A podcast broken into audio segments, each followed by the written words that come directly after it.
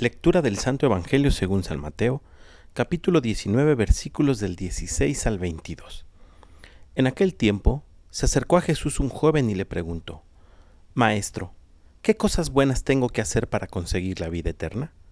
Le respondió Jesús, ¿por qué me preguntas a mí acerca de lo bueno? Uno solo es bueno, Dios. Pero si quieres entrar en la vida eterna, cumple los mandamientos. Él replicó, ¿cuáles? Jesús le dijo, no matarás, no cometerás adulterio, no robarás, no levantarás falso testimonio, honra a tu padre y a tu madre, ama a tu prójimo como a ti mismo.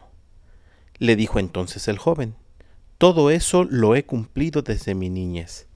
¿Qué más me falta? Jesús le dijo, si quieres ser perfecto, ve a vender todo lo que tienes, dales el dinero a los pobres, y tendrás un tesoro en el cielo Luego ven y sígueme. Al oír estas palabras el joven se fue entristecido porque era muy rico. Palabra del Señor. El Señor Jesús todos los días nos lanza la misma invitación.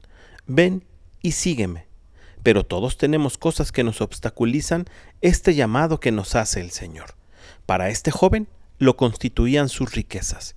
Y no es que ser rico sea malo, el problema es que nos apegamos a los bienes materiales y recordemos que estos los tenemos por voluntad de Dios y deben de servir como medio de nuestra santificación y no a la inversa.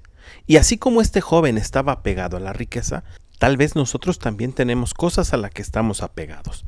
A lo mejor no somos ricos, pero a lo poco que tenemos nos aferramos de tal manera que lo ponemos encima de Dios.